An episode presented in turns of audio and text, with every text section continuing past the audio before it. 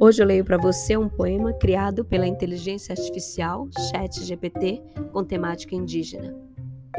No coração da floresta, onde os rios correm livres, os animais se reúnem para contar seus mitos e suas histórias.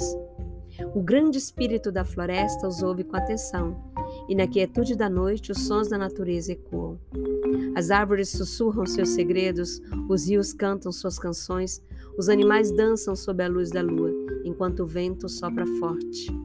Os mitos são contados, as lendas são compartilhadas, e a floresta se torna um livro aberto, repleto de sabedoria ancestral.